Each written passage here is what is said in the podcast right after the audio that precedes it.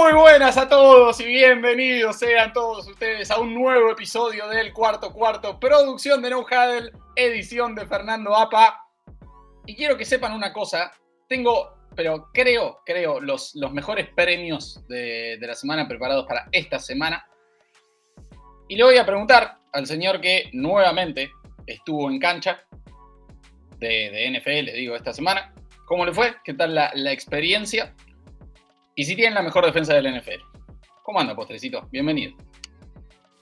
Hola Lucho, hola Grimi, hola para todos.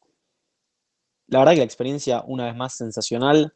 Eh, pude ver a quien yo creo que hoy merece estar primero para, el jugador más valioso, que dicho sea de paso, regalando va a ser mi Minshu de oro.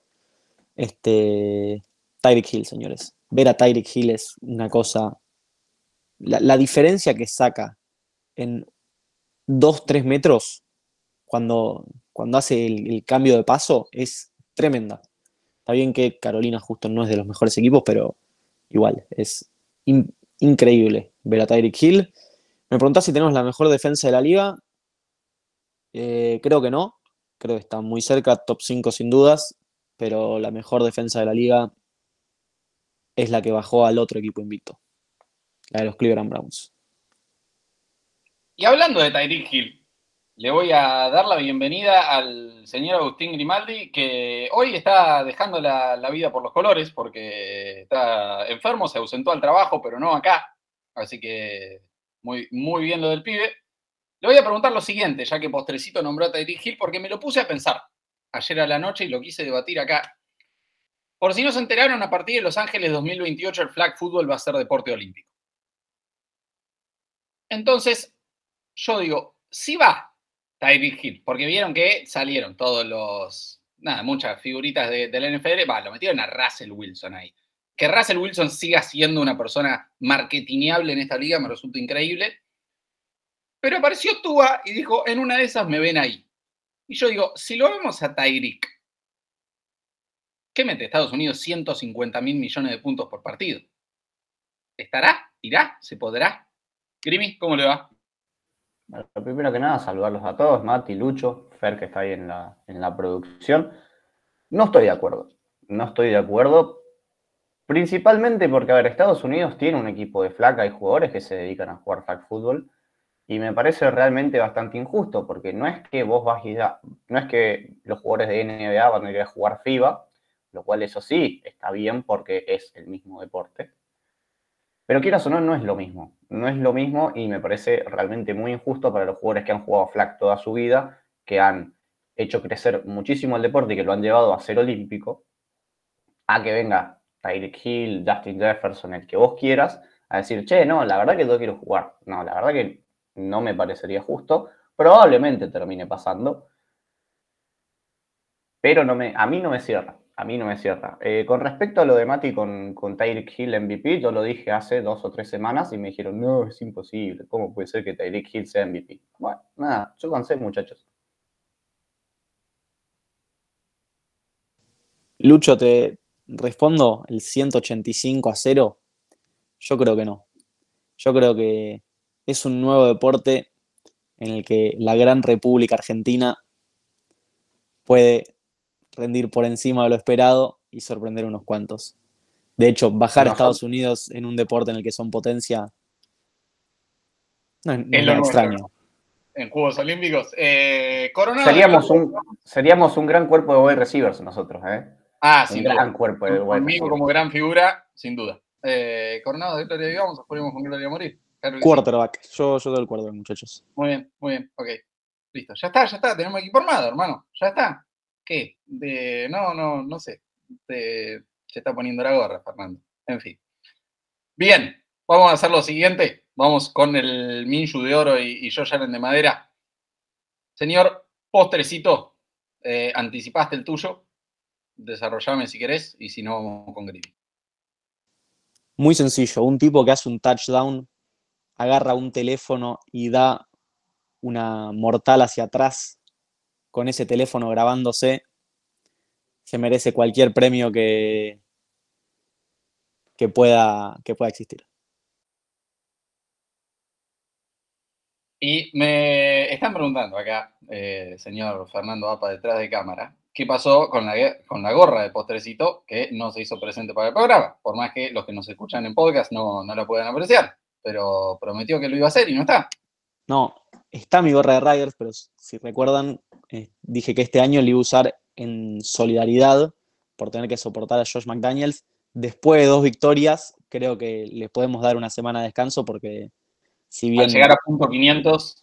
No es un espectáculo lo de Riders, están ganando y bueno, es una liga muy corta como para preocuparse por jugar bien. Hay que ganar. Está bien, está bien, punto 500. Grimy, Minju de oro. Bien, enlazo con el chiste, que en realidad no es tanto chiste, pero sí es un, eh, un meme que me gustó mucho. Zach Wilson, desde que vio a mamá Kelsey, outplayó a Mahomes. Le hizo el amor a los Broncos y le sacó el invicto a Filadelfia. Y mi Minshew de oro va para los Jets. Y en realidad también voy a meter a los Cleveland Browns, ambos equipos con corebacks que no son los mejores del mundo. Realmente con sus defensas le sacaron el invicto a los dos mejores equipos de la NFL. La verdad que me gustó mucho lo de, lo de Browns. La verdad que PJ Walker no desentonó, pero limitaron a Purdy a realmente nada. Y lo mismo con, la defensa de Jets, que no jugó Sos Garner, no jugó Reed. Estaba muy mermado en esa secundaria y aún así se las ingirieron para, interceptarle tres veces la pelota al Delen. Bien, yo voy a ir, voy a ir con la que, eh, como dijo Postrecito, debo coincidir, es la mejor defensa de la liga. Voy a ir con los Cleveland Browns. Y por una muy simple razón que es que, bueno, en la NFL rankean primeros en yardas de juego, yardas totales permitidas por partido, yardas por jugada permitidas, eh, yardas por juego de aéreas, eh, porcentaje de, pases completos, porcentaje de terceras oportunidades convertidos. Las 200,4 yardas totales que permiten por partido es la mejor marca tras la semana 6 en la NFL en los últimos 40 años. Después, otro detallito, otro detallito. Percentil de success rate para los Browns por oponente semana tras semana. Eh, bueno, una estadística avanzada que les, les pido perdón para los que no les interese eso, los que no, no lo sigan. Pero Cincinnati, percentil 100, Pittsburgh 99, Tennessee 99, Baltimore 61, San Francisco 97. Y un último datito, porque a Jim Schwartz realmente hay que aplaudirlo.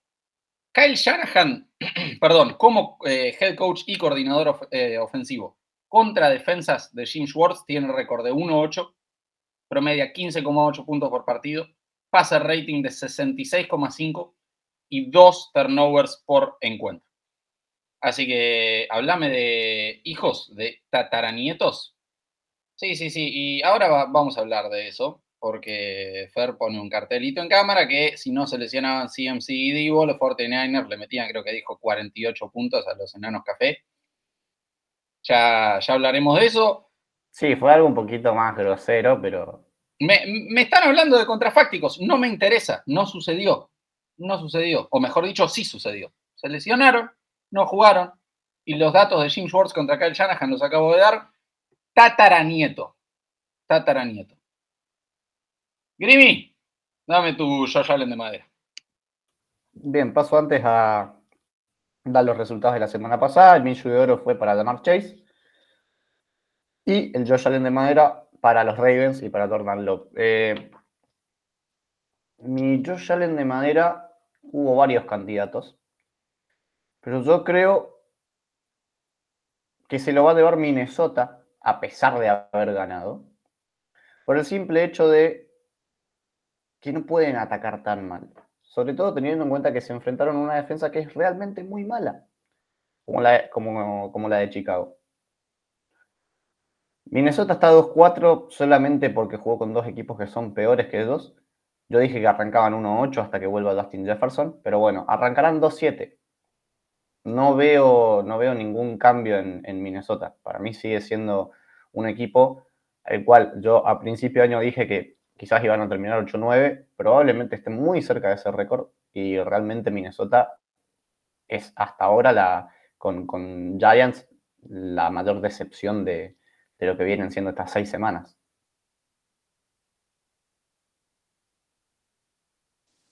Bueno, mi premio con una premención para los árbitros, y no solo por la cantidad de cobros horribles que vimos durante toda la semana, sino en especial por uno que sucedió en el partido de Jets, un, bloqueo por el lado ciego de Allen Lazard, cobraron, le, bloqueó en la mitad del pecho. O sea, yo entiendo que el jugador de Filadelfia estaba mirando a otro lado, pero realmente no, no, no fue por el lado ciego, fue de frente el bloqueo. El, jugador de Filadelfia tenía la cara para otro lado. Pero no, mi, mi Josh Allen de madera es para un equipo que acaba de nombrar a Grimmy, que es una de las excepciones del año. Yo los tenía bastante bien. Que justamente perdió contra Josh Allen. Y son los New York Giants. En especial voy a ir con la ofensiva de los New York Giants porque la defensiva no se le puede pedir mucho más de lo que está haciendo. La semana pasada, tres turnovers contra Miami y un touchdown. El ataque lleva tres partidos consecutivos sin hacer un touchdown.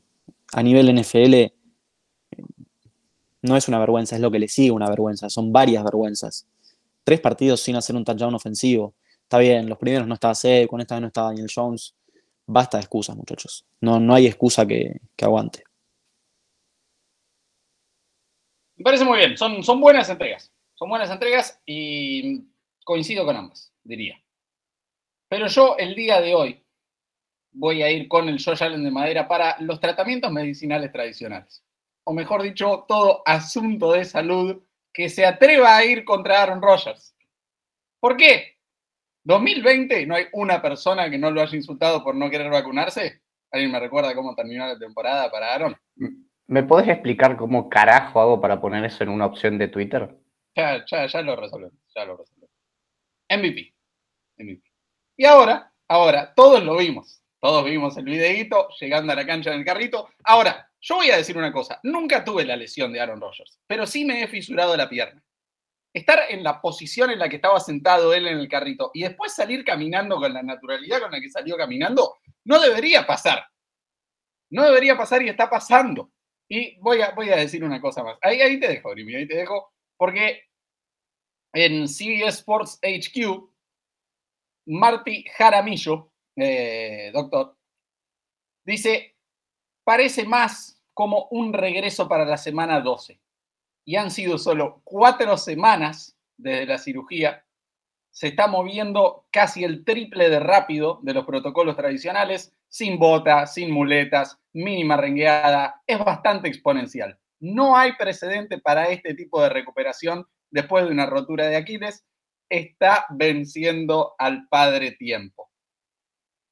Y ahora cierro lo último, Grimy, porque, señoras y señores, la defensa de los Jets, si no es la mejor de la liga, pegan el palo. A ver, Jalen Hurts, tres entregas de balón, 59,5 de pase rating. Josh Allen, 4, 62,7 de pase rating.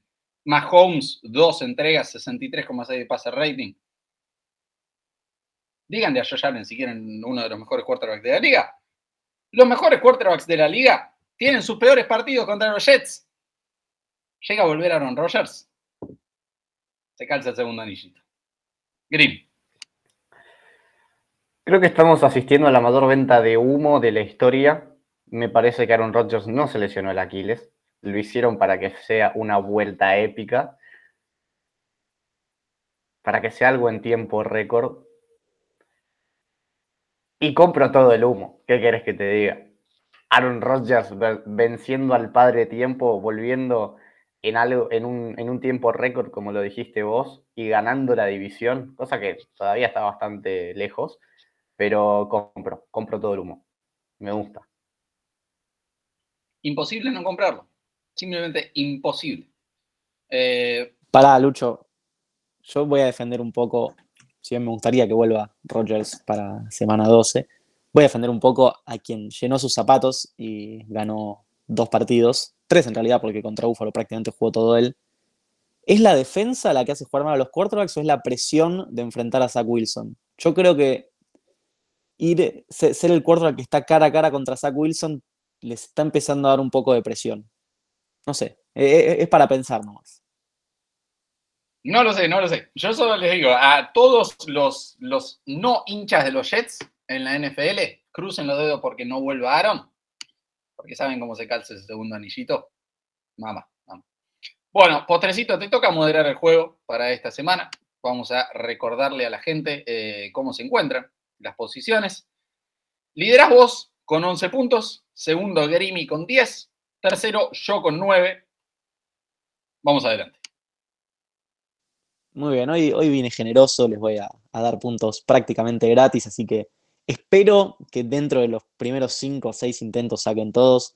Les voy a pedir, muchachos, los 5 head coaches con más victorias en la historia de la liga cuentan en actividad. Lucho, vos estás último, te dejo empezar. Eh, Don Shula. Sí, Don Shula tiene 347, es el primero.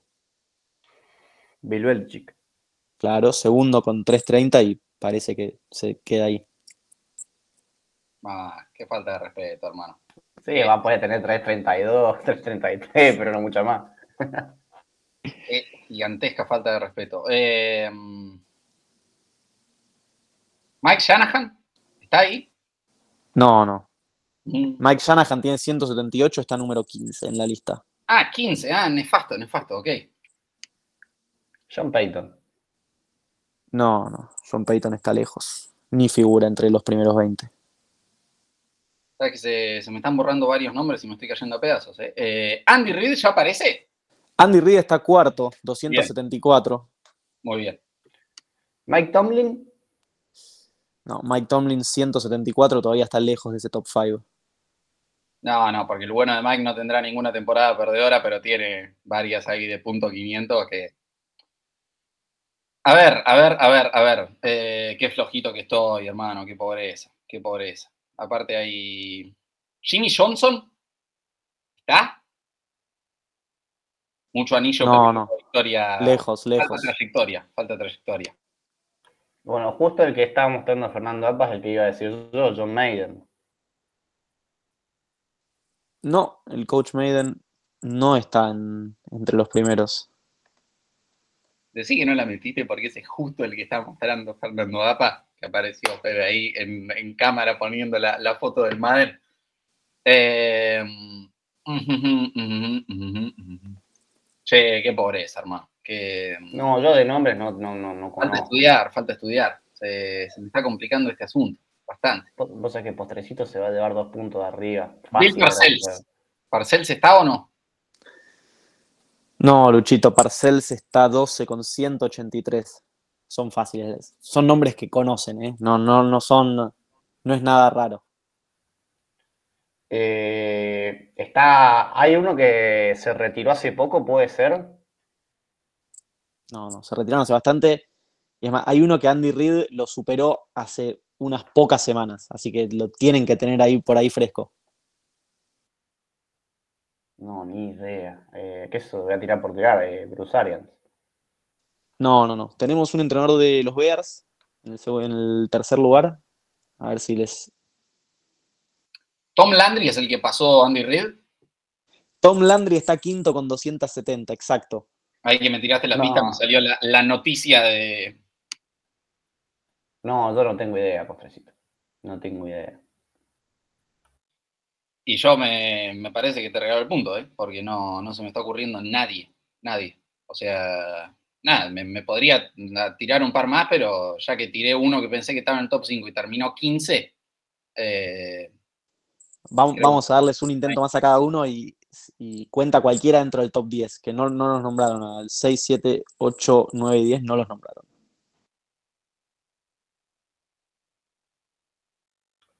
No me acuerdo cómo se llamaba el de Búfalo, el de los 90. Pero sé que ese seguro está. Pero no hace el nombre.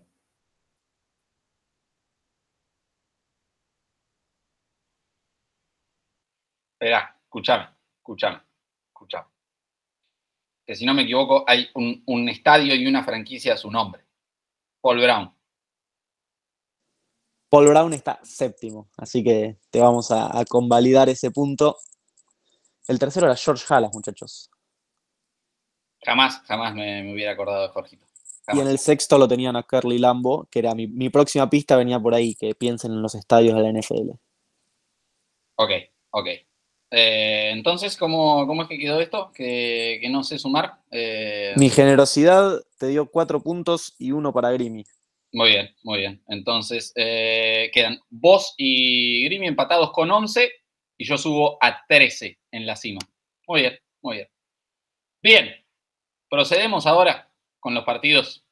Los Jaguars visitan a los Saints en Thursday Night Football y creo que, es merecedor de, levantar la huelga. No sé, el señor Agustín Grimaldi, cómo lo ve este, este partido.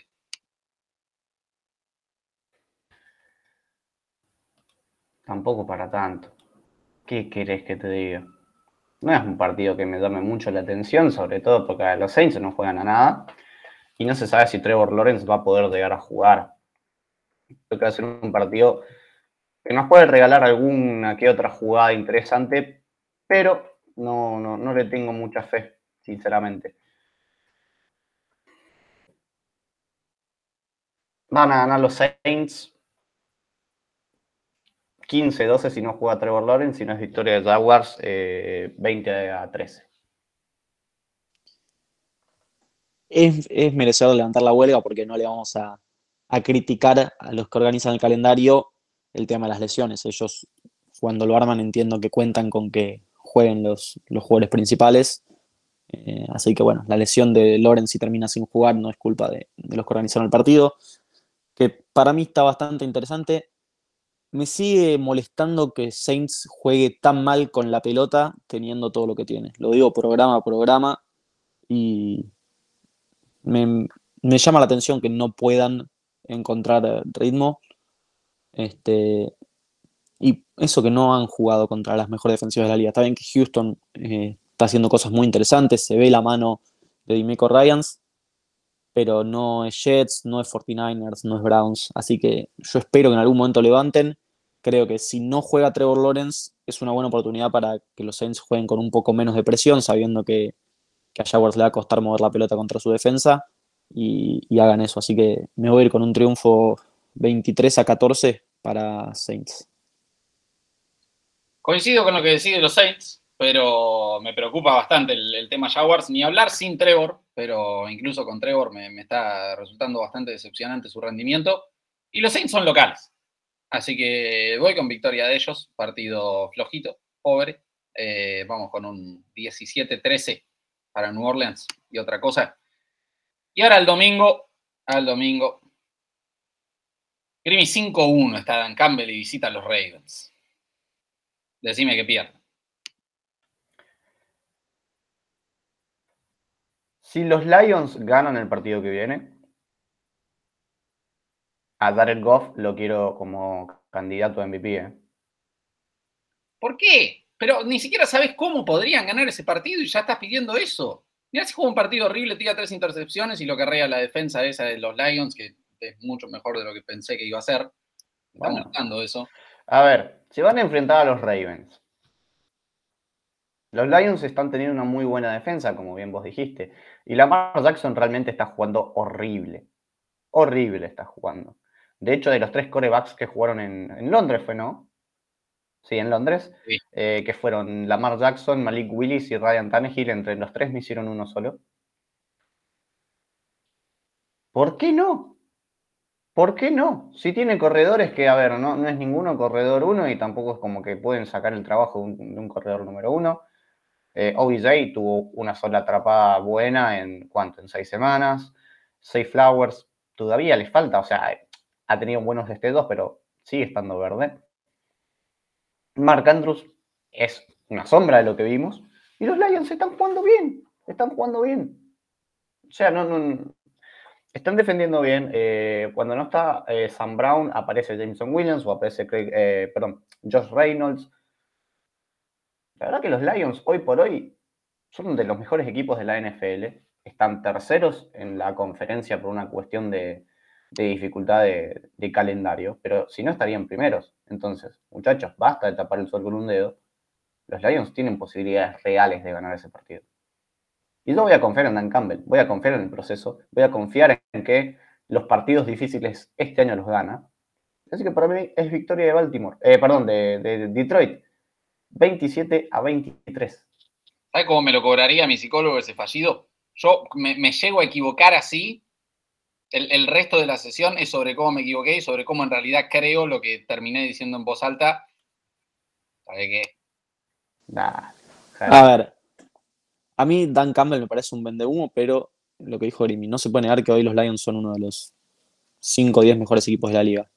Ahora, de ahí a poner a Jared Goff como candidato al MVP, de ninguna manera.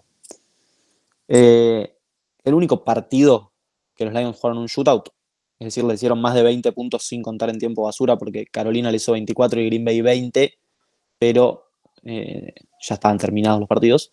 El único partido que le hicieron más de 20 puntos fue Seattle y lo perdieron con un pick six de Goff. Entonces, me cuesta mucho poner para el MVP a un tipo que la defensa está haciendo maravillas, porque dos de los partidos, los tengo acá, los resultados de Lions, la defensa permitió seis puntos al rival. Eh, yo con eso no, lo puedo poner, poner como jugador más valioso. O sea, siento que otro quarterback podría agarrar este equipo de Lions y tener un rendimiento similar. Eh, sobre el partido, me cuesta predecir a los Ravens porque no me queda claro cuál es la idea que tienen con algunos de sus jugadores. Por ejemplo, en Londres, primera y gol sin marcándolos en cancha, segunda y gol sin marcándolos en cancha, tercera y gol lo mismo. Tres intentos sin su principal receptor, sin el hombre de confianza de la mar, sin el tipo que tantas alegrías les dio a los Ravens, en especial en zona roja. Y ese tipo de cosas están pasando mucho este año. ¿Qué pasa? Los Ravens tienen una gran defensiva. Hay que ver qué pasa con Marcus Williams, uno, a mi gusto uno de los mejores safety de la liga. Que, bueno, contra Titans salió lesionado y tuvieron la expulsión de Kyle Hamilton. Porque juegan en Baltimore, le voy a dar eh, el partido a Ravens 17-16 eh, en un, en un duelo defensivo, pero solamente porque juegan en Baltimore. Top 5 en yardas, top 5 en QB rating y top 5 en touchdowns. Yo la dejo ahí. 1600 yardas, 11 touchdowns y 3 intercepciones nada más, 73.3 según el QB rating de ESPN para Tarek Goff. ¿Me querés leer los números de Russell Wilson en esas categorías? Sí. Eh, que lo busque. Pará, Russell Wilson creo que no, tiene ni, ni, ni, mil yardas. No, no, lo estaría. Acá está. 1305 yardas, 12 touchdowns, 4 intercepciones, 39.8 QB rating. 39.8, Jesús. Bueno, eh, mira, si, si gana el partido, tenemos esa conversación. No lo va a ganar. Voy a confiar en la defensa de Baltimore. Voy a confiar en tu fallido. En que dijiste lo gana Baltimore. porque crees que lo gana Baltimore? Simplemente querés defender a Dan Campbell. Y en realidad yo acá quiero ir contra él. ¿Qué quieren que les diga, hermano? No, no me voy a resignar. No me voy a resignar jamás. Victoria para los Ravens. Y si bien me preocupa la, ofensiva, voy a confiar en la defensa. 24-20. Lo sacan. Y este, el siguiente, sí que no es un partido feliz. ¿eh? ¿eh? el que acabamos de hablar es mucho más entretenido. Va a estar interesante para verlo. Riders visitan a los Bears. Y gana Las Vegas. ¿Por cuánto va a ganar? 3 a 2. Un gol de campo y un safety. Uh, sería histórico sería histórico. No sé cuántos partidos de esos hay en la historia del NFL, pero debería haber más. 21 em, a 17. Sencillamente espero que el que pierda este partido, el, entrenador en jefe sea despedido en el acto. Pero voy a confiar en Las Vegas porque tiene mejores jugadores y porque Justin Fields no va a jugar. El suplente no sé, no sé quién es, el que entró el otro día entonces no puedo hablar mucho de él. Eh, Las Vegas tiene mejores jugadores, más allá de que Jimmy no creo que juegue. Davante Adams, Jacobs, Jacoby Myers, Max Crosby les va a alcanzar para llevarse el partido por 26. Por primera vez los Raiders van a anotar eh, más de, de los 21 puntos que anotaron a Patriots a 18. No, para mí no pasan eso. Para mí es 18 a 10 a favor de los, de los Raiders. El coreback suplente de, Bears es Bargent, un, un, drafted de este año. Y Lucho, hubo, hubieron dos partidos en la historia que terminaron 3 a 2. El primero fue entre Dayton Triangles 3, 2 para los Cleveland Indians el 30 de octubre de 1921 y el último fue para los Chicago Cardinals que le ganaron 3 a 2 a los Milwaukee Badgers el 24 de octubre de 1926. Estamos en octubre, ¿por qué no soñar? ¿Por qué no? ¿Por qué no? Cleveland Indians eh, y Milwaukee Badgers igual de... Ya directamente pensé que me estabas hablando de MLB y NBA. Pero confiemos, confiemos. Bien, postrecito. Ya tiré todas las estadísticas de por qué los Browns son la mejor defensa de la liga. De John Watson no va a volver aún. No se sabe cuándo va a volver. Visita a Indianapolis. ¿Qué me dice? Que Cleveland es Cleveland. Y entiendo que después de haberle ganado a San Francisco, merecen, merecen respeto, pero juegan contra el tipo más fachero de toda la liga. O sea, está bien, contra Jacksonville no jugó bien, pero un divisional siempre es más complicado. Y el tipo está tocado. El tipo va, va a estar a la altura. Yo confío en que Garner Minshew va a estar a la altura, va a devolver a los Colts a récord ganador. Y también me gusta bastante la defensa de, de Indy contra ese ataque de Cleveland que De John no va a volver. Ah, sobre De John, ¿tiene una lesión? ¿O hay algo relacionado a su pasado Quería haber esa teoría conspirativa en el programa. La, tiró el señor antes de, empezar a grabar. No, es una pregunta, porque Hace un par de semanas John Watson iba a jugar, de repente en el día del partido, sin decir mucho más, dijeron que su lesión en el hombro no, estaba bien y que no iba a jugar. Cleveland tuvo semana de descanso, Cleveland tuvo otra semana para preparar el partido ante San Francisco y buscaron a PJ Walker en vez de bancar al novato Thompson Robinson. Así que... Ah, desde producción me, me dicen que cuando llegue Sam Hartman, Minshew deja de ser el más fachero de la liga. Este, ahora Lucho les va a tirar su chivo de college porque Hartman jugó, un señor partido. No, en serio pregunto, ¿qué pasó con DeJong? Porque hace ya van a, se van a cumplir tres semanas de que estaba listo para jugar o que estaba medio en duda y de repente no, no juega más. Eh, ¿Es realmente una lesión o hay algo, algo más que no nos, no nos estamos enterando? Yo no me voy a animar a decir eso. Grimy. Tom Brady perdió tres Super Bowls. Michael Jordan no ganó el anillo todos los años. Messi eh, tuvo que esperar hasta los 36 años para ganar una Copa del Mundo. Gadardo perdió una final de Libertadores. Guardiola tuvo que esperar muchísimos años para volver a ganar la Champions. Minshew nos demuestra que es humano, que a pesar de tener características de Dios y que es la persona más fachera de todo el planeta, es humano y se equivoca. Y él se equivoca para que no lo traten como el Dios que es. Eso fue el, partido que vino contra Jacksonville. Y la verdad eh, que no me puedo animar a darle una victoria a Indianapolis. Creo que por más que juegue Peter Walker, que juegue Dorian Thompson Robinson, que juegue John Watson, que juegue el que quiera, me parece que esa defensa le va a hacer el favor a, a los Browns y que van a ganar fácil. Para va a ser un 23 a 10 a favor de los Browns. Lamentablemente, lamentablemente, la semana pasada lo hice simplemente por, los escudos, porque mm, Indianapolis no gana en Jacksonville. ¿Y ahora qué quieren que le diga? Eh, no, no, no sigo creyendo que van a tener 13 victorias, pero le, le di 13 victorias a los Browns en la temporada, más bien pensando en un de John Watson que pensé que le iba a romper toda y, no sé si se rompió él o si se mandó otra, otra bacana para, no, para que no nos censuren. Em, pero sí, sí, sí, no sé si bancana. Bueno, que quede, cedo, cedo, cedo. Gana en evidencia. Diga. Que quede en evidencia la falta de confianza que están teniendo en Garner Minshew. Y desde ya anticipo el premio al Garner Minshew de oro de la próxima semana se lo va a llevar justamente el quarterback de los Colts. Yo estoy hoy. Pero escúchame, si hubo un apóstol que negó a Jesús, nosotros podemos negar a Gardner Minshew. Una semana nada más. Victoria para la defensa de los Browns. Por 14-10. Lo siento. Y ahora, Buffalo visita New England. ¿Y que te diga? No, que yo sepa, no está pronosticada una tormenta de nieve como fue en aquel partido que ganaron con Mac Jones pasando tres veces la pelota. Y fuera de esos partidos, me parece que Josh Allen lo tiene medio de hijo al pobre Bill. No, no lo voy a putear a Bill, pero este partido no, no lo gana.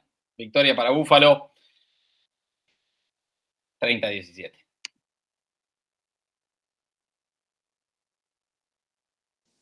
¿17 le das? Eh, puede ser. Eh, no, no, no, sé, 30-13 me parece bien.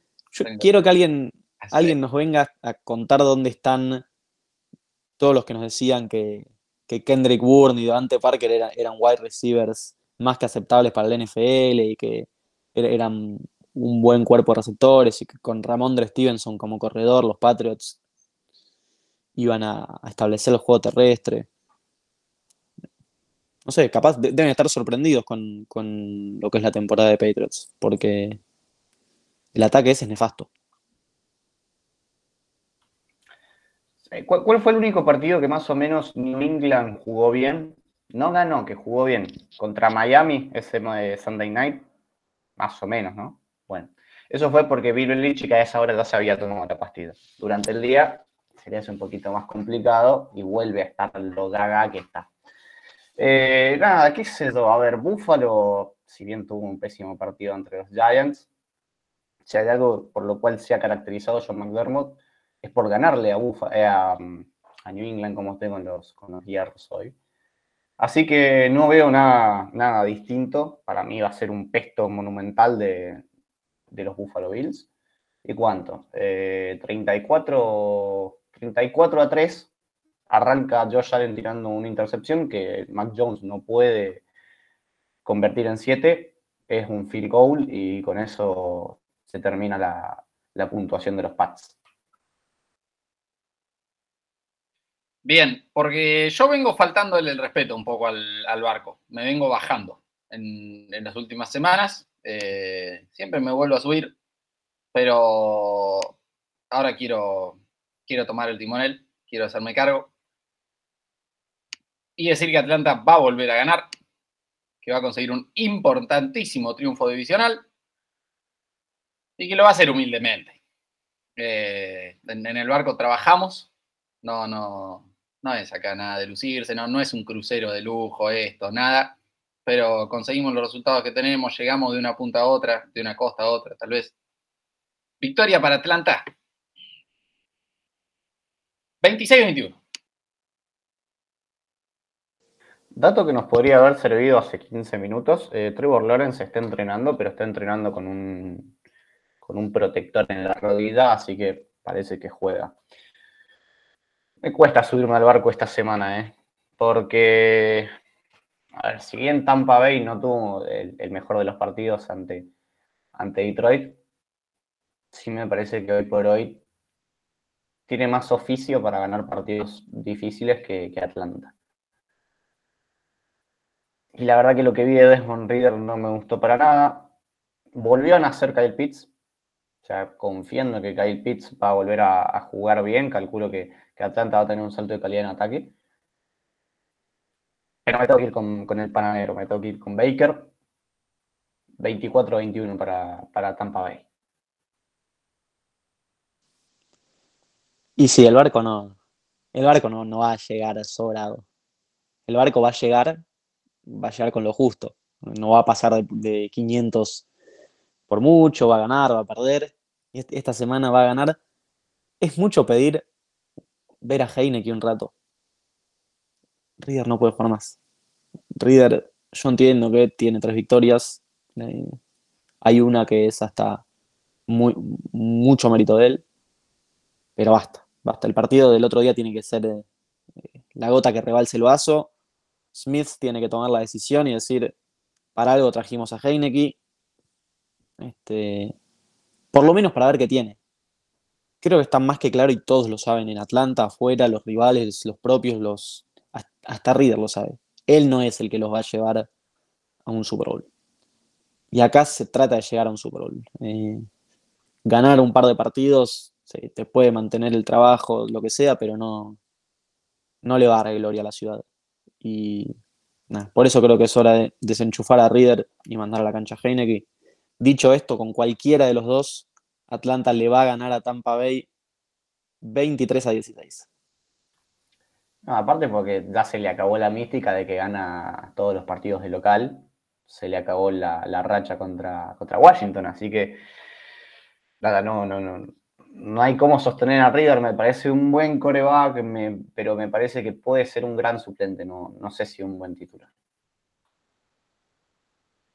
En este podcast hemos sido de los primeros en bancar y sponsorear a Cervecita Heineken, así que con, todo gusto le damos los, los comandos. Pero pasemos ahora a la visita de los Steelers contra los Rams. Y postrecito, quiero que me digas cómo lo ves. Bueno, los Rams tienen mala leche con los corredores, se lesionaron tanto Kyron Williams como Ronnie Rivers, que era el suplente, tendrá que jugar Zach Evans, pero ese equipo no se mueve por tierra, ese equipo se mueve por aire, se mueve con Cooper Cup y bueno, con Cooper Cup, porque Pucanacua, ahora con la vuelta de, de Cap, es simplemente un actor de reparto. ¿Y qué querés que te diga? Los Steelers saliendo de semana de descanso con, con tiempo para preparar el partido, con el físico recuperado, creo que deberían ganar este partido. Eh, puede que lo terminen perdiendo, pero voy a poner un voto de confianza en que el ataque mejora, aunque sea un poco, porque empeorar no puede. Y bueno, la defensa de Steelers no, no sorprende a nadie. Ah, ¿Cuánto puede ser este partido? 19 a 14 para, para ¿Puede ser? No te voy a seguir acá en esta postrecito. Eh, primero que nada, va a ser muy interesante ver cómo es el duelo entre Aaron Donald y TJ Watt, lo que va a ser de lo más interesante de ver en, el partido del domingo. Pero a ver, eh, los Rams no han tenido una mala defensa en lo que ha sido este año. Sí, por ahí han tenido algún que otro partido malo, como por ejemplo contra San Francisco, contra Cincinnati. Pero yo creo que Pittsburgh está muy lejos de ser en ataque lo que, lo que son esos dos equipos que mencioné, ¿no? Y la verdad que, a ver, si bien esa defensa te aguanta y te pone en partido, creo que no se han enfrentado todavía. O sea, no sé, no han, tenido como un, buen partido contra un gran rival. No digo que Los Ángeles lo sea. Pero hoy por hoy me parece que, los Rams están un poquito más por encima que ellos. Sobre todo teniendo en cuenta que Matt Canada se va a enfrentar a Aaron Donald y, me parece que no, le va a encontrar la vuelta nunca. Voy a confiar en Cooper Cup, en Pucanacua y en que saque Evans, el cual tuve que agarrar de waivers en 700 ligas de fantasy porque tengo todos mis running backs en, en bye o, lesionados. 17 a 14 a favor de los Rams. Me parece bien. Y pasa lo siguiente. El señor Emiliano Ezequiel Izamón, de Hombre Analytics de NH y futuro General Manager de los Buffalo Bills, se estuvo poniendo a hacer un, desglose de eh, success rate en, cada partido y para cada equipo del NFL, en cada uno de sus partidos, cuándo tuvo más jugadas exitosas que su rival y en base a eso cuántos partidos debería haber ganado. Bueno, los Steelers en todos y cada uno de sus partidos fueron superados en success rate por su rival. O sea, están ganando por eh, vaya uno a saber qué, pero podríamos decir que deberían haber perdido todos y cada uno de sus partidos. por, el jugador, defensivo del año. Por el jugador eh, Todos sabemos por qué están ganando. Por TJ Watt. Eh, no puede TJ Watt ganar todos los partidos, viejo. esto quizás. los llevó a playoff una vez y fue el único que le metió punto a Kansas City. O sea. No, este partido, tal vez pueda ganar todos los partidos. Este no lo va a ganar. Ganan los Rams y ganan por 20 a 13. Lo siento, TJ. Bien, eh, hablemos un segundo de Commanders Giants. Ganan los Commanders. Me, animo a eso en el resultado divisional. En fin, eh, vamos con un 22 a 19. Empate 16-16 en tiempo regular entre los comandantes de Washington y los chiquitos de Nueva York. Y en tiempo extra puede pasar cualquier cosa, no sé. El que no empiece con la pelota gana porque por una intercepción. 24-21 a favor de los Commanders. Tengo un chiste con, lo que dijiste vos de, los chiquitos, Mati. Mientras que esté a la altura de, O sea, mientras que pase un filtro, proceda. Ok, ok, pero me van a tener que seguir, ¿eh? Vos sabés que la semana pasada había una vieja con un chiquito en brazos, en un quinto piso y se cayó. Y la vieja se hizo bosta.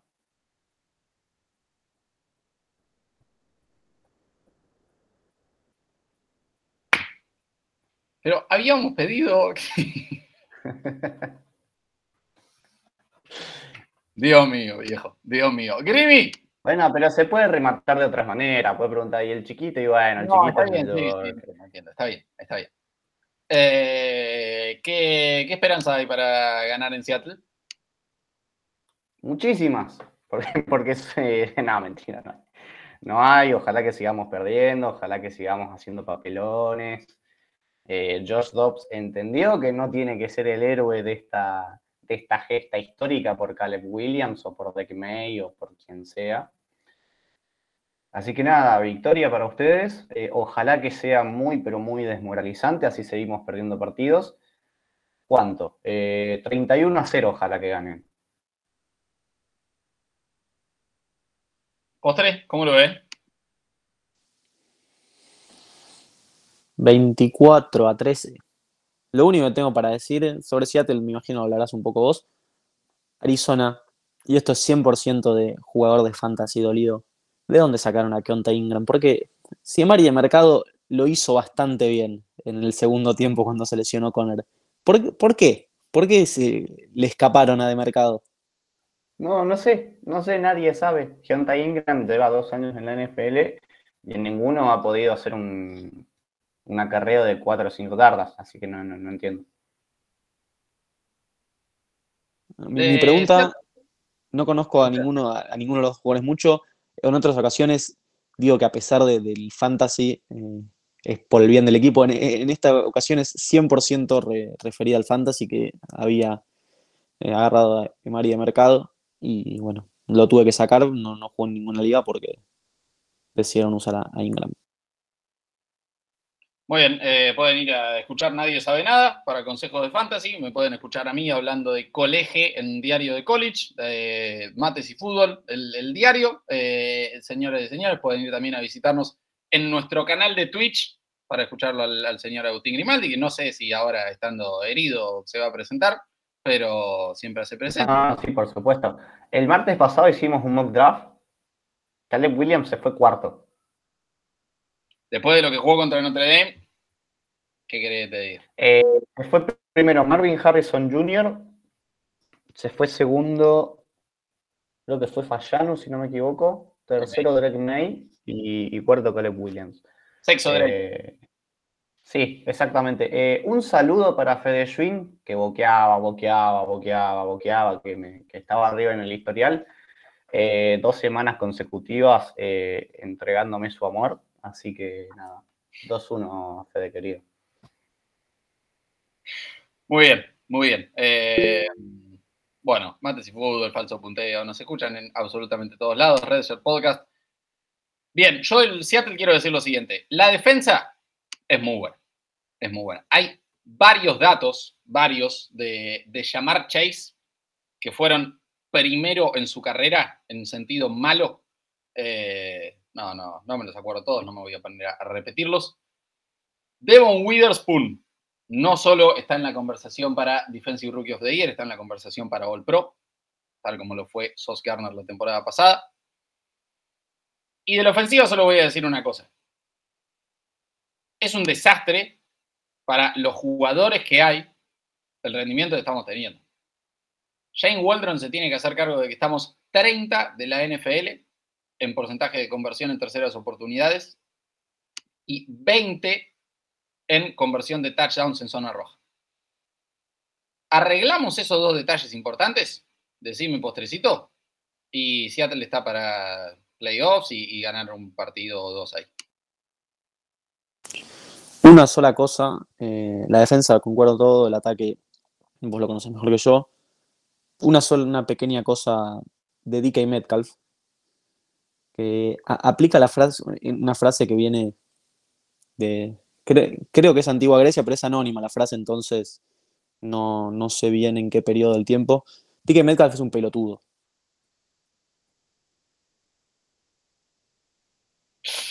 Sí, sí, sí. Eh, creo que, lo dijo un, gran filósofo, un, sofista de, la antigua Grecia. Mira, eh, me, pasó, ya que, lo mencionaste a Fede el otro día, los hijos subieron a sus redes sociales un video en el que iba un, señor mágico, no sé qué onda, un ilusionista o, qué cosa, y en un momento le, le pedía el celular a alguien, lo agarró a DK y le decía, te voy a adivinar la contraseña. La contraseña de DK Metcalf era 14, 14, 14. Y entonces, ¿qué hace Fede Schwinn? Me reenvía el mensaje diciendo, nada, la, frase que, acabas de decir vos del, filósofo griego, Potter. Y sí, hermano, sí, evidentemente sí, lo es, lo es. Eh, es, es muy corto, muy, muy corto. Bueno, Green Bay visita Denver. No sé si alguien quiere analizar esto, pero voy con victoria para los Packers. Qué sé yo. Eh, Jordan Love es hora de que le busquen un reemplazo, pero vamos con cuánto. 14. No, gana Green Bay. 14-11 eh. Green Bay. Me gusta, me gusta. Eh, para mí va a ser un 15-10. Déjame darte un dato. El fin de semana pasado se jugaron siete partidos entre conferencias para que veas lo. Lo voy a decir si da, da matita insulto. Lo garchada que está la NFC sobre la AFC. De los siete partidos, seis lo ganaron los de la conferencia americana. Solamente cuatro equipos de la conferencia nacional ganaron un partido este fin de semana, tres de ellos porque jugaron contra la conferencia nacional. El único que ganó fue Dallas. Después ganó Jets, ganó Houston, Miami, ganó Cincinnati, ganó Cleveland y ganó Buffalo. Totalmente cogida la NFC está bien lo que decís y es verdad, el único partido interconferencial que importa en esta liga es el Super Bowl. Todos los otros. Bien. Eh, te habrás cansado de perder, sí, de, hecho, creo que todos los equipos prefieren perder partidos contra equipos de otras conferencias. Eh, si te van a elegir un partido para perder contra alguien que no compita directamente y no afecta tu récord de conferencia. Eh, los Denver Troncos van a volver a perder van a perder 27 a 12 y se termina Russell Wilson. Estaba en caminito a, Caleb, que le tendrá que decir si quiere jugar en Denver o no, porque John Payton le soltó la mano a Wilson después del partido en Kansas. Básicamente le echó la culpa de la derrota a su quarterback, así que nada, interesante ver qué pasa con Denver de acá hasta el final de la temporada, pero van a acumular derrotas. Bien, Bien, eh, momento de hablar de un partido divisional que involucra a Kansas City, por lo que el resultado no es un enigma, va a ganar Kansas City. Así que les voy a dejar a ustedes que le peguen a Brandon Staley. Yo simplemente voy a decir que es victoria para los Chiefs por 27 a 24 y otra cosa. Todos los que nos, escuchan y ustedes dos saben que soy el primero en criticar a Brandon Staley, es una de mis actividades favoritas. La derrota con Dallas no se la vamos a cargar a él, se la vamos a cargar a Herbert. Eh, erró feo a Keenan Williams, un par de, a Keenan Williams, Keenan Allen un par de veces. La última intercepción no era así, no, no, había necesidad. Así que no, esta vez no, no tengo nada que decir de, de Brandon Staley. Simplemente muy cuesta arriba porque se va a poner 2-4 cuando pierda 31 eh, a 23 con Kansas. 2-4 en esta conferencia americana es muy complicado. Sí, sí, vamos fuera de la Copa. Yo no voy a coincidir con vos en el, resultado, me parece muy abultado, sobre todo porque Kansas City sigue sin demostrarme que en ataque puede, puede volver a ser lo explosivo que era antes. Sobre todo teniendo en cuenta que, bueno, ya, estamos en octubre, pero Mahomes tampoco tuvo un septiembre que digas que es de lo que nos tiene acostumbrados. Y a mí me preocupa. A ver, si Travis Kelsey tuvo un gran partido, pero juega siempre bien contra los Broncos, es una paternidad ya, escrita. Pero fuera de él y de quizás algún destello de Isaiah Pacheco, ese equipo de Kansas City sigue muy mermado. Ya nos estamos acercando. Esta, esta que viene es la última semana, si no me equivoco, de, en el que se pueden hacer trades. ¿O es la otra, Lucho? Eh, ¿Es la 8, la 9 o la 7? Hasta el 31 de octubre se puede. Ok, dos semanas más entonces.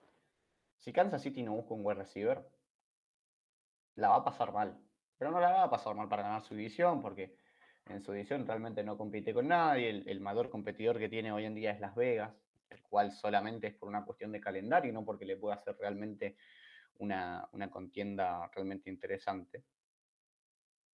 Entonces, nada, que eso mí me preocupa Kansas City. Le va a ganar a Chargers porque Justin Herbert no, está jugando en, el nivel en el que nos tiene acostumbrados. Y creo que va a ser un partido más aburrido de lo que la gente puede llegar a creer. Para mí va a ser 24 eh, a 20 a favor de, de los Chiefs. parece muy bien todo lo que decís. Voy a decir solo una cosa. El año pasado ganaron un Super Bowl con Shushu Smith Schuster. Y ahora todos acabamos de coincidir en que después de esta semana van a estar 6-1 no, perfecto. A ver, te lo entiendo. Pero a ver, es lo mismo que le pasó a Arizona. O sea, Arizona también arrancó 6, eh, arrancó 7-0. 7-0 arrancó. Y después, como no tenía mucho, después padeció.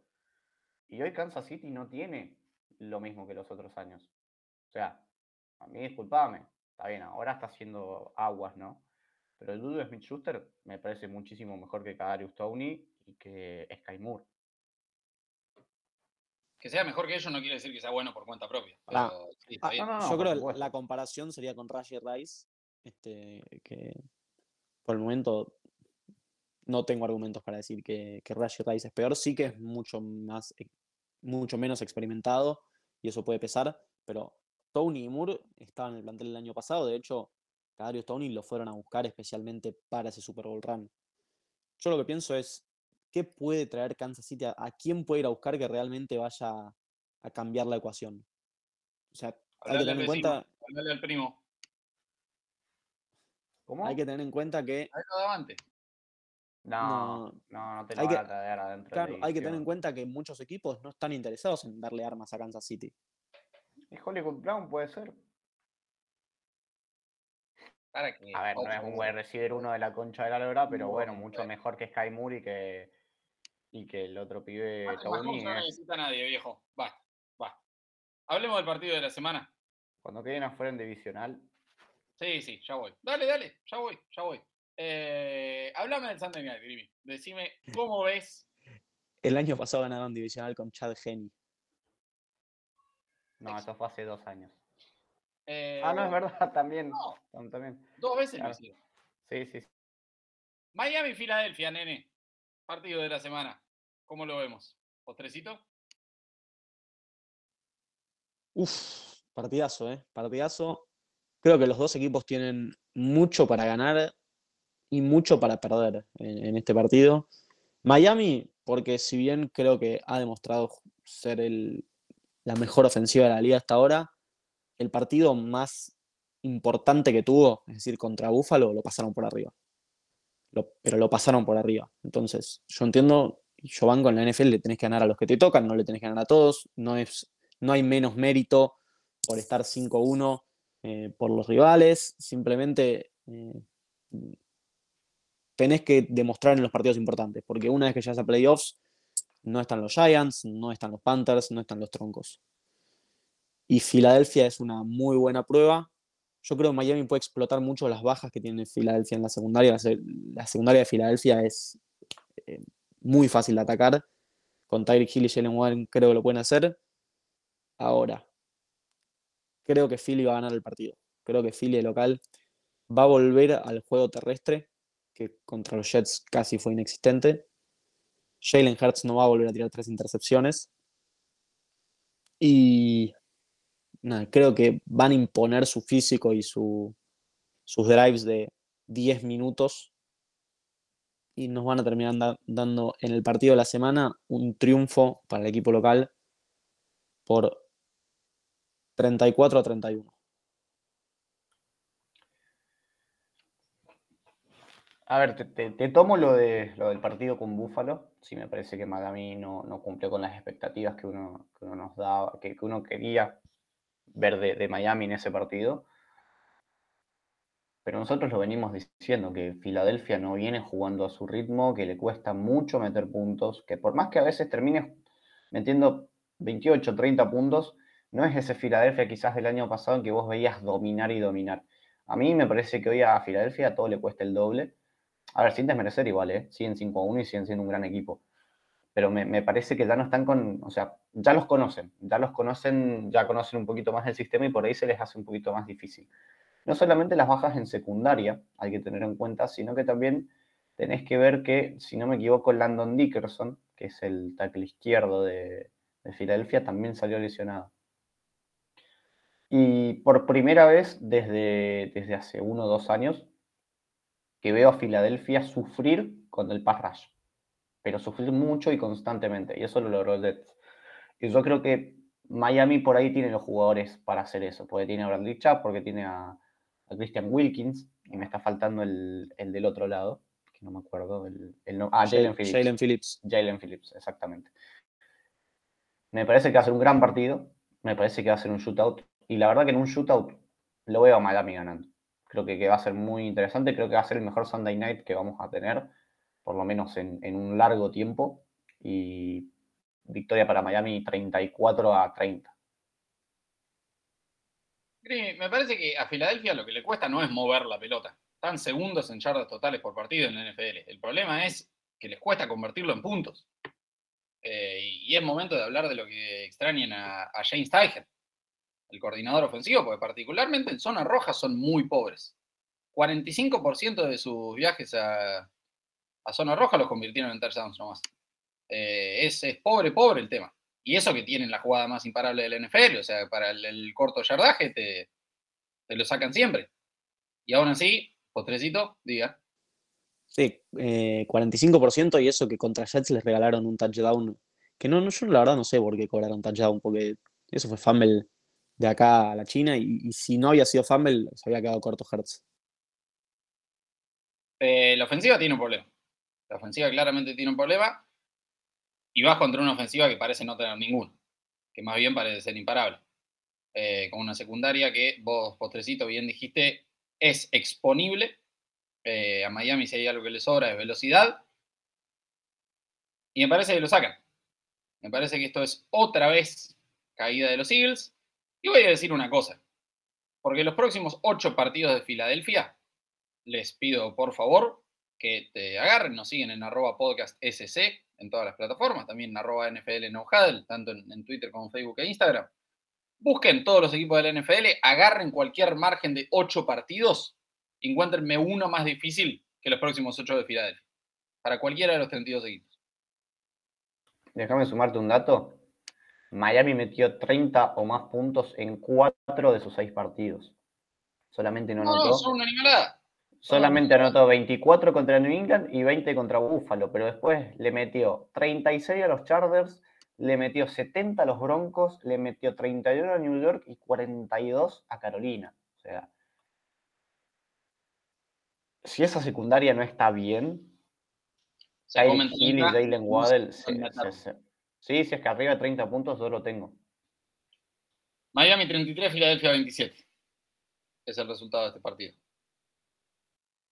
Y ahora nos vamos al Monday Night. Postrecito. Los Vikings reciben a San Francisco. Y yo solo voy a decir una cosa. Porque la semana pasada me ocupé de tirarle flores a Brock Purdy. De decir que había hecho. que había tenido que hacer cosas que no lo habíamos visto hacer y las había hecho bien. Que el, pase que, le tira a, George Kittle en el primer touchdown es espectacular, todo eso. Ahora, le tocó de vuelta hacer algo que no tenía que hacer, remontar un partido, jugar un partido en el que sin Christian McCaffrey, sin Divo Samuel, no va ganando por 40 puntos de diferencia en, la segunda mitad. Y Brock Purdy no existió en toda la segunda parte. Ahora, hay algo que decir. No es su culpa que Jake Moody errara el gol de campo. Lo podría haber ganado el partido. Se podría haber anotado una game winning drive a su historial, a su estadística de su carrera. Pero Brock Purdy jugó una segunda mitad horrenda. Horrenda. Entonces. Eh, si querés sumarle el partido, un partido horrendo. Sí, sí, sí. Por lo pobre que fue la segunda mitad, me parece en la primera no fue catastrófico. Ahora, eh, sí, postrecito ya te, cedo el partido con la pregunta de si Brock Purdy no tiene a los Avengers al lado. ¿Tan bueno es? ¿Realmente? Mira, el partido de Purdy fue nefasto, fue muy malo, 12-27, 125 yardas, un touchdown, una intercepción.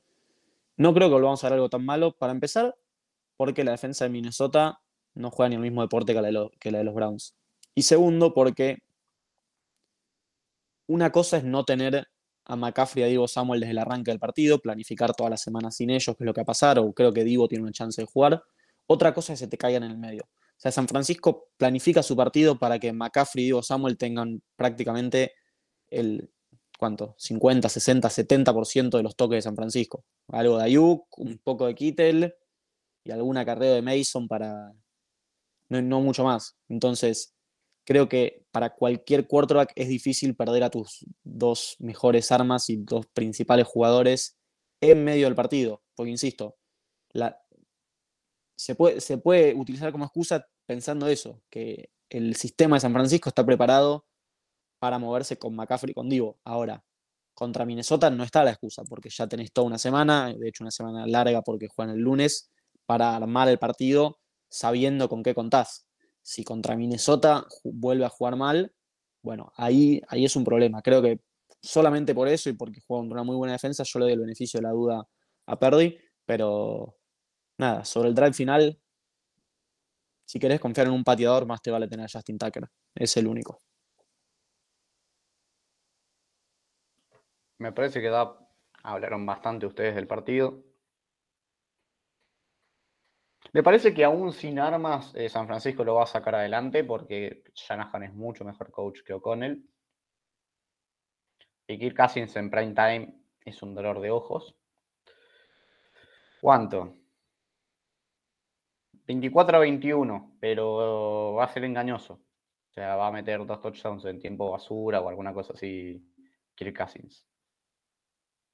No, yo cuestioné a Perdi, nunca cuestioné que San Francisco fuera a ganar este partido. Y me parece que lo ganan con bastante comodidad, creo que lo ganan 30-14.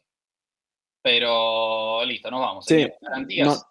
perdón, Lucho, no, hay resultado, pero por si queda alguna duda, lo gana San Francisco cómodo. No, no, no, está, está bien. Eh, garantías, postrecito, dame las tuyas. Green Bay, Las Vegas y Kansas City. Tampa Bay, Miami, y Buffalo. Yo voy con los Rams, voy con Baltimore y voy con el barco no solo porque es el barco y dije que, quiero tomar el, timonel esta semana, sino para jugarle el, mano a mano a Grimy y robarme un, punto extra. Una cosa, con tu garantía de Atlanta van siete semanas de competencia y en todas al menos alguien garantizó la victoria de Atlanta. Para que vean los subidos que estamos en este barco. Confiamos, confiamos. Que la gente crea porque tiene que creer, señoras y señores. Muy bien, nos siguen en arroba podcast en Twitter, eh, Instagram, todos lados, vayan a participar de, la encuesta. Nos siguen en arroba tanto en Twitter como en Facebook e Instagram, nohuddle.com.ar, nuestra página web. Vayan a verlo, a Grimi y los demás muchachos en nuestro canal de Twitch. Señoras y señores, muchísimas gracias por estar del otro lado. Muchachos, ¿algo más que quieran agregar? Listo, chao, nos fuimos. Abrazo grande para todos y gracias por acompañarnos como siempre buena semana y disfruten los partidos. Chao, chao.